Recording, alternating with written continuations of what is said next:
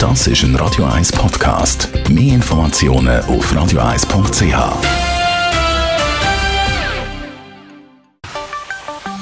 Der Finanzratgeber auf Radio 1 wird Ihnen präsentiert von der UBS.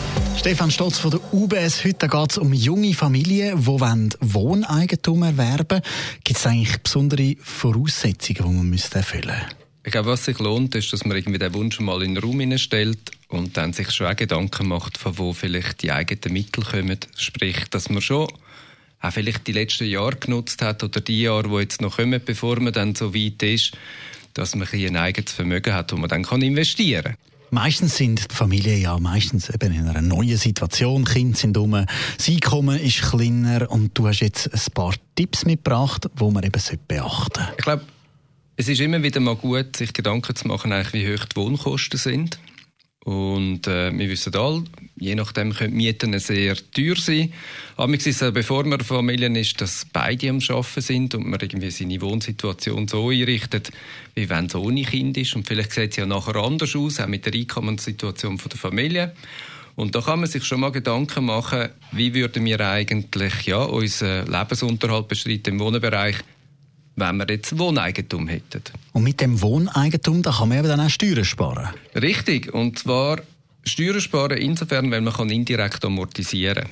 Das heißt, man tut, wenn man eine Hypothek hat auf einem eigenen Objekt, das man gekauft hat, dann wollten ja eigentlich sowohl die Bank wie auch die Hausbesitzer, dass man irgendwo sukzessive jedes Jahr ein bisschen den Betrag retour zahlt. Und da gibt es auch eine Möglichkeit, indirekt zu amortisieren. Das heißt, man lässt den Hypothekarbetrag stehen und bezahlt einfach den Maximalbetrag im Bereich Vorsorge in die dritte Säule. Dem sagt man indirekt amortisieren. Ähm, schön ist, man tut dann auch sparen und zwar auf die Phase vielleicht später. Wo man jetzt äh, meistens eben noch nicht dran denkt, sind die Phasen später, die Pensionierung und dann auch die Pensionskasse. Ich glaube, es ist wichtig, dass man sich einfach bewusst ist, man sollte Pensionskassen schonen. Das würde ich allen empfehlen. Es gibt im Bereich Wohneigentumsförderung die Möglichkeit, auch Gelder zu ziehen aus den Pensionskassen raus, wenn man eine Wohnung oder ein Haus kaufen will.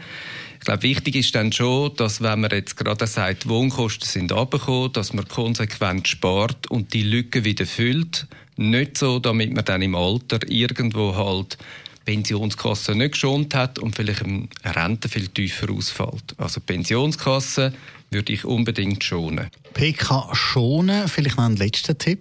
Was man sicher machen kann, ist, oder, und ich glaube, das ist wichtig, wenn ja, ein Paar oder junge Familien entscheiden, es wäre schön, eben halt Wohneigentum zu haben, dass man sich schon mal irgendwie vielleicht auch mit der Bank zusammensetzt, mit der Beraterin und einem Berater und mal eine Auslegeordnung macht. Es gibt im Fall auch auf dem Internet ganz spannende ähm, Rechner in dem Bereich, wo man mal schauen kann, wie sieht denn das aus mit unserem Vermögen, unserem Einkommen und dem, was wir gerne kaufen wollen. Also, dass man plant, in das Abenteuer startet. Danke vielmals, Stefan Stotz von der UBS. Das ist ein Radio 1 Podcast. Mehr Informationen auf radio1.ch.